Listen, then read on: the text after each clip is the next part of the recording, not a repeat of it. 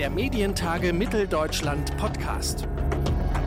Herzlich willkommen zu einer neuen Ausgabe unseres Medientage Mitteldeutschland Podcast. Zu Gast bei uns im Podcast ist heute der parlamentarische Geschäftsführer und medienpolitische Sprecher der CDU-Fraktion Sachsen-Anhalt, Markus Kurze. Mit ihm wollen wir unter anderem über die Debatte um die Rundfunkbeitragserhöhung sprechen. Mein Name ist Claudius Niesen und ich sage Hallo und herzlich willkommen zu unserer heutigen Ausgabe und Hallo und herzlich willkommen, Markus Kurze. Ja, ebenso ein Hallo und herzlich willkommen. Herr Kurze, Sie sind seit 2002 Abgeordneter des Landtags in Sachsen-Anhalt. Ähm, 2005, 2009, auch mit Zustimmung aus Sachsen-Anhalt, ist der Beitrag für die Rundfunkgebühren zuletzt auf 17,98 Euro gestiegen. Damals haben Sie zugestimmt.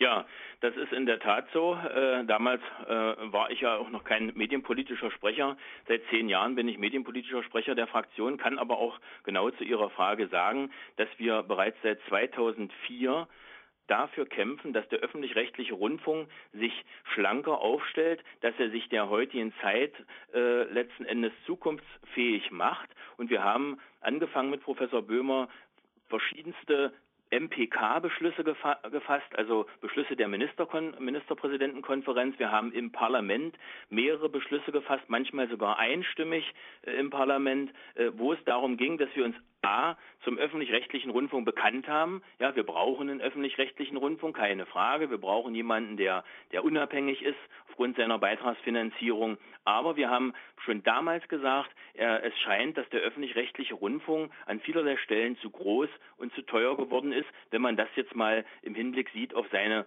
Grundversorgung, auf seinen Grundversorgungsauftrag, den er ja am Ende hat. Sie sind, das haben Sie eben auch schon gesagt, seit fast zehn Jahren medienpolitischer Sprecher Ihrer Fraktion. In den vergangenen Jahren hat die Landesregierung wiederholt ja Reformen des öffentlich-rechtlichen Rundfunks gefordert. Ähnliche Kritik kam auch aus Sachsen. Warum, ich frage es jetzt mal salopp, wurde mhm. da der Osten nicht gehört? Ja, das ist natürlich eine gute Frage.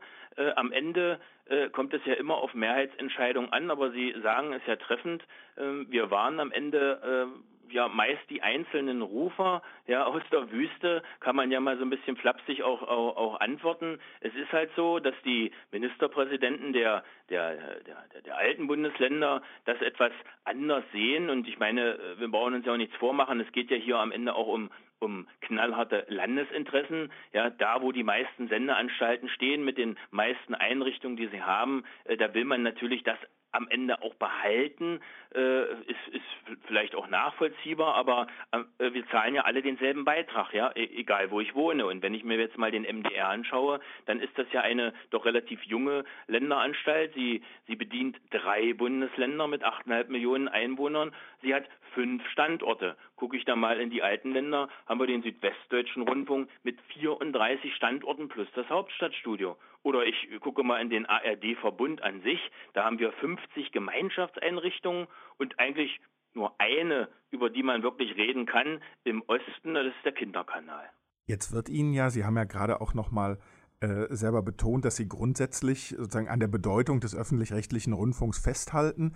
Äh, jetzt wird Ihnen ja aber auch von verschiedenen Medien vorgeworfen, ich sage es jetzt auch mal überspitzt, mit der AfD gemeinsame Sache zu machen. Müssen Sie nicht befürchten, dass der politische Schaden jetzt, der aus dieser Diskussion erwächst, größer ist als das eigentliche Signal, das Sie aussenden wollen? Ja, da muss man natürlich auch sagen, dass die Medien, die uns das so vorwerfen, dass die da am Ende nicht fair und äh, konstruktiv und sachlich berichten. Denn wenn Sie sich mal der Sache annehmen würden und nicht versuchen würden, aus einer Sachdebatte eine politische Debatte zu machen, dann würden Sie erkennen, dass wir 2016 einen Koalitionsvertrag geschlossen haben mit Grüne und SPD und haben uns da zur Beitragsstabilität verständigt, auch über 2020 hinaus.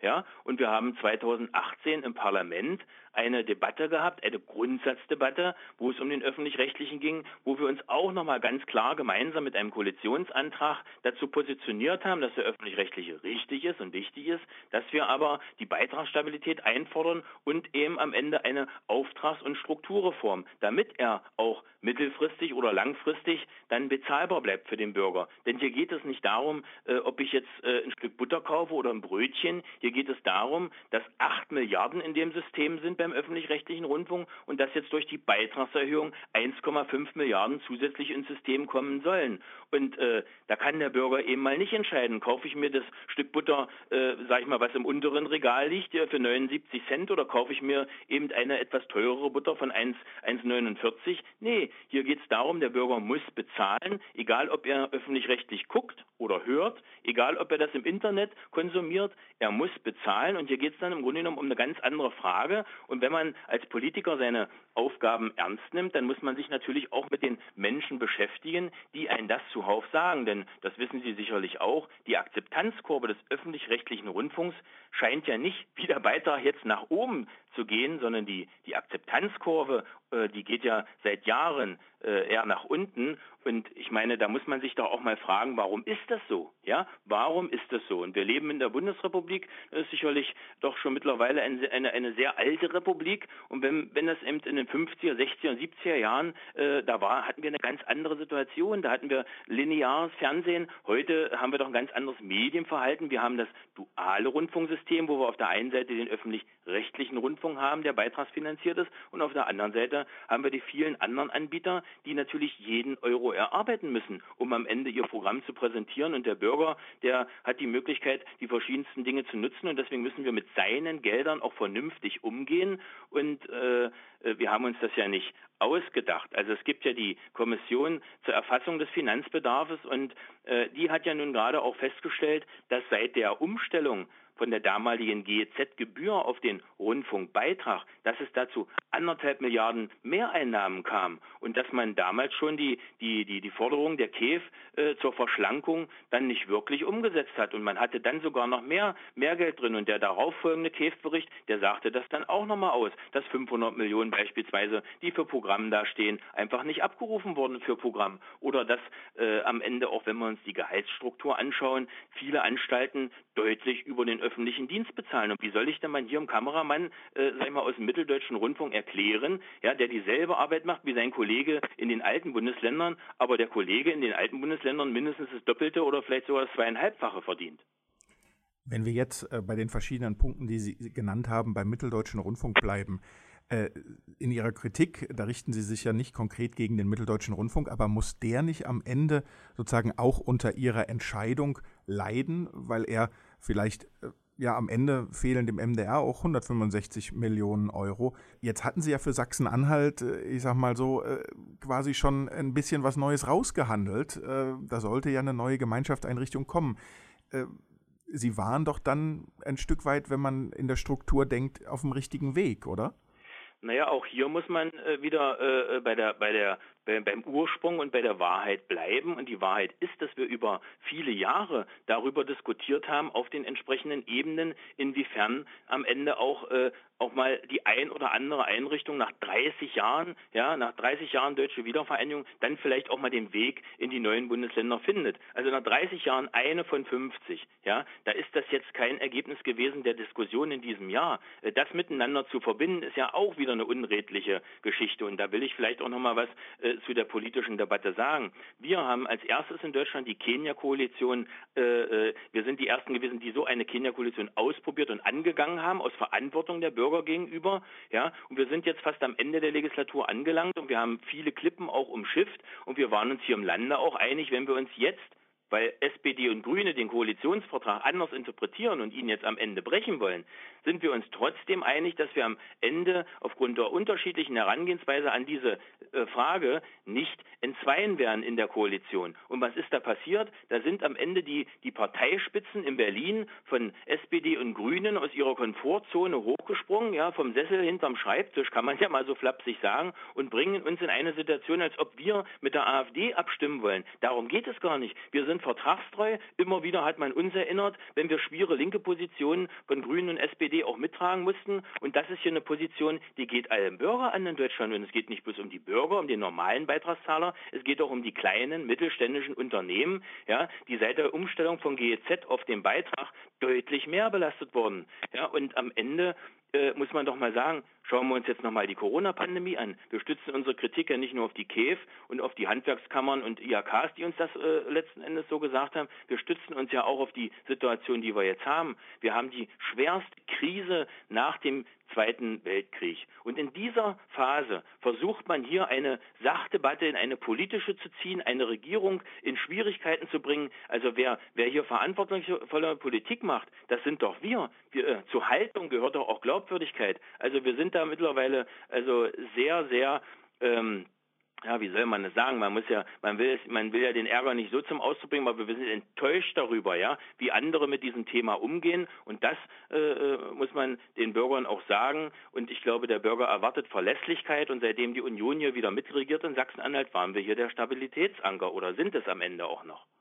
Aber wenn Sie jetzt selber die politische Diskussion nochmal ansprechen, die Kritik kommt ja nicht nur von SPD und Grünen, es gibt ja auch deutliche Stimmen aus Ihrer eigenen Partei, die sagen, das, was gerade bei Ihnen in Sachsen-Anhalt passiert, äh, ja am Ende auch der CDU schadet.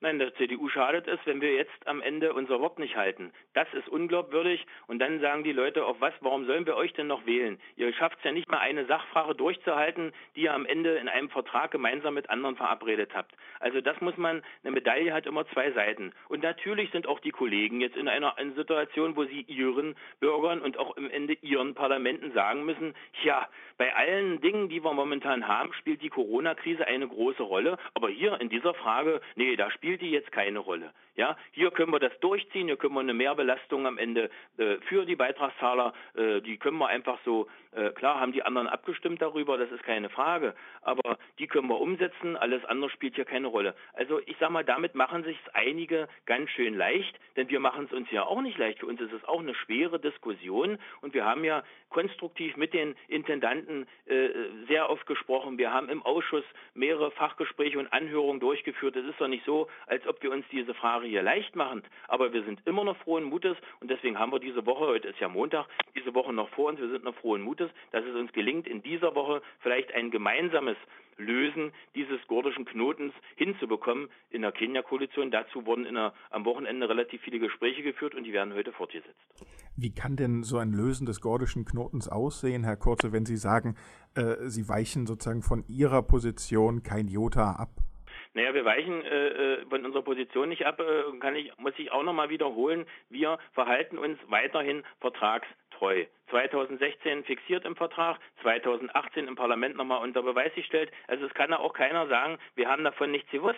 Ja, aber es ist halt so, es wird immer wieder, ja, das haben wir immer so gemacht und das müssen wir so machen. Äh, nee, eben nicht. Der öffentlich-rechtliche ist zu groß und zu teuer geworden. Er ist einer der teuersten im Grunde genommen in der, in der gesamten äh, Europäischen Union. Das muss man sich doch mal vor Augen halten. Und nur äh, für einen Grundversorgungsauftrag, für Nachrichten, Informationen, Bildung und Kultur und ein wenig Unterhaltung und das mit fast 100 Sendern, das kann man doch heute keinem mehr erklären. Eine Lösung wäre, dass man vor dem Hintergrund der Corona-Pandemie sagt, wir schicken das ganze Vertragswerk zurück an unsere Staatskanzlei und dann sollen sie nochmal versuchen, im Länderchor nachzuverhandeln. Ob das gelingt in den Fristen, das, das wissen wir nicht. Das wäre eine mögliche Lösung. Man könnte am Ende auch sagen, vor dem Hintergrund der Corona-Pandemie sind so viele Fragen offen, wir können es nicht weiter behandeln, wir nehmen es von der Tagesordnung. Also es gibt verschiedene Möglichkeiten, ohne das Parlament zu erreichen. Und da appelliere ich an die staatspolitische Verantwortung der Grünen und der SPD, ja, äh, dass sie sich am Ende Ende hier mal für ihre Bürger gerade machen und für ihre Unternehmen und am Ende ihre Verträge einhalten. So sieht's aus.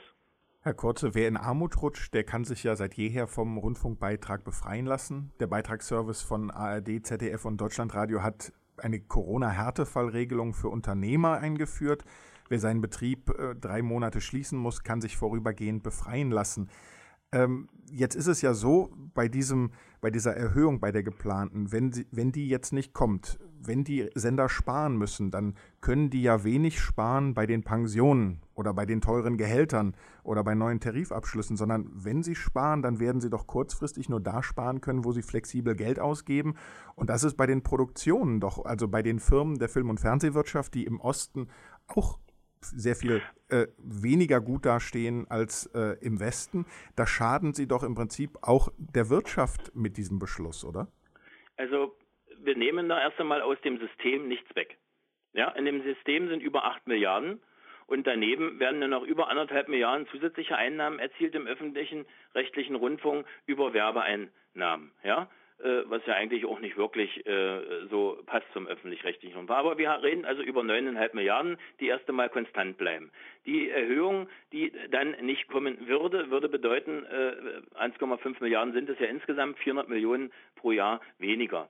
Ja, das ist sicherlich eine nicht einfache Aufgabe, die da zu lösen ist. Aber wir gehen trotzdem davon aus, und Sie haben es ja nochmal gesagt, die, die Befreiungsregelung, also diejenigen, ja, die, die aus welchen Gründen auch immer zu Hause sind, die, die, die, die wenig Geld haben, äh, die, die, die, die vielleicht nicht arbeiten können, ja, also allen, äh, die äh, nicht jeden Morgen früh zur Arbeit gehen, ja, den ganzen Tag fleißig arbeiten, ob das ein Arbeitnehmer ist oder ob das unsere Unternehmer sind mit ihren kleinen mittelständischen Unternehmen, diejenigen, die also zu Hause sind, die können sich befreien lassen.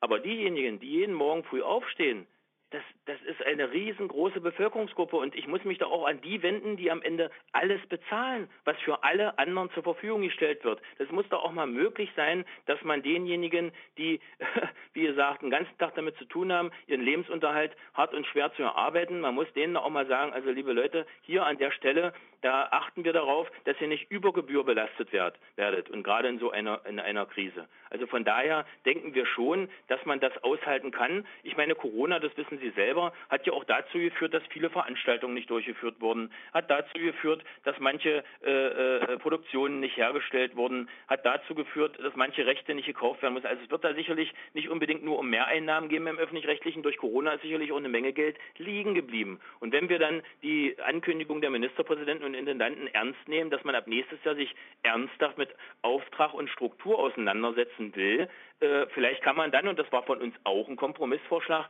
dann eben den KEF-Bericht in zwei Jahren abwarten, den Zwischenbericht, ja, und unterhält sich dann in zwei Jahren darüber, gibt es jetzt Tatsache weiterhin noch einen Mehrbedarf oder gibt es eben den vielleicht nicht? Und wir können den Beitrag in, in zwei Jahren auch stabil halten.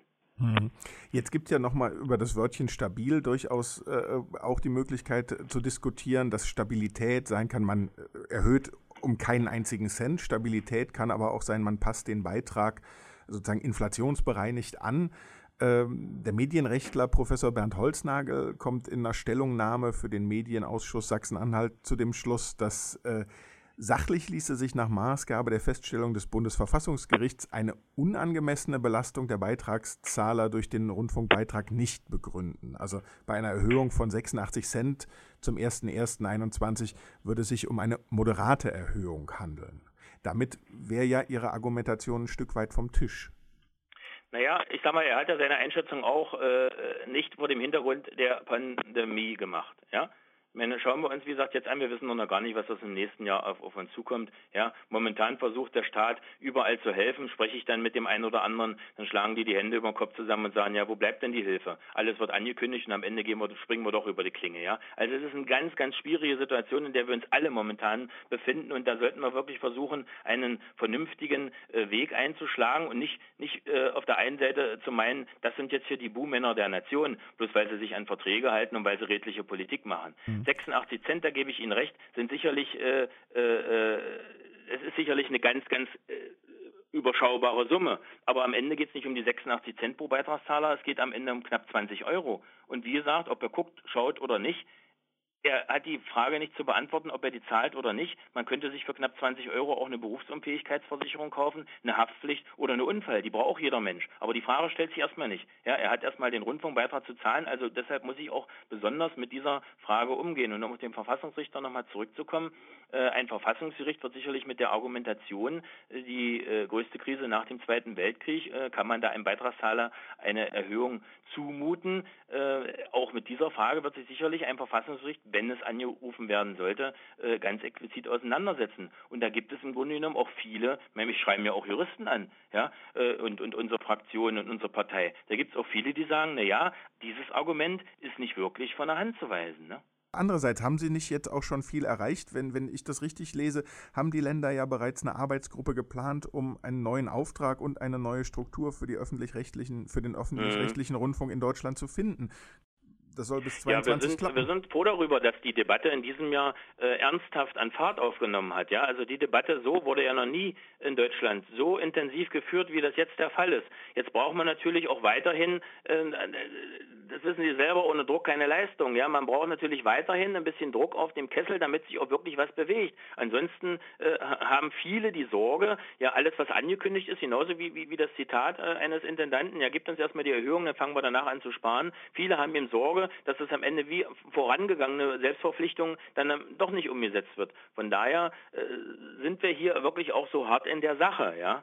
Und dass, äh, äh, dass wir da nicht völlig falsch liegen, habe ich ja auch schon gesagt. Das, das zeigen uns äh, auf der einen Seite die Berichterstattung, die, die darüber geführt werden, an den vielen Sachargumenten. Das haben ja selbst die Öffentlich-Rechtlichen selber eingeschätzt. Da kommen sie selber nicht dran vorbei.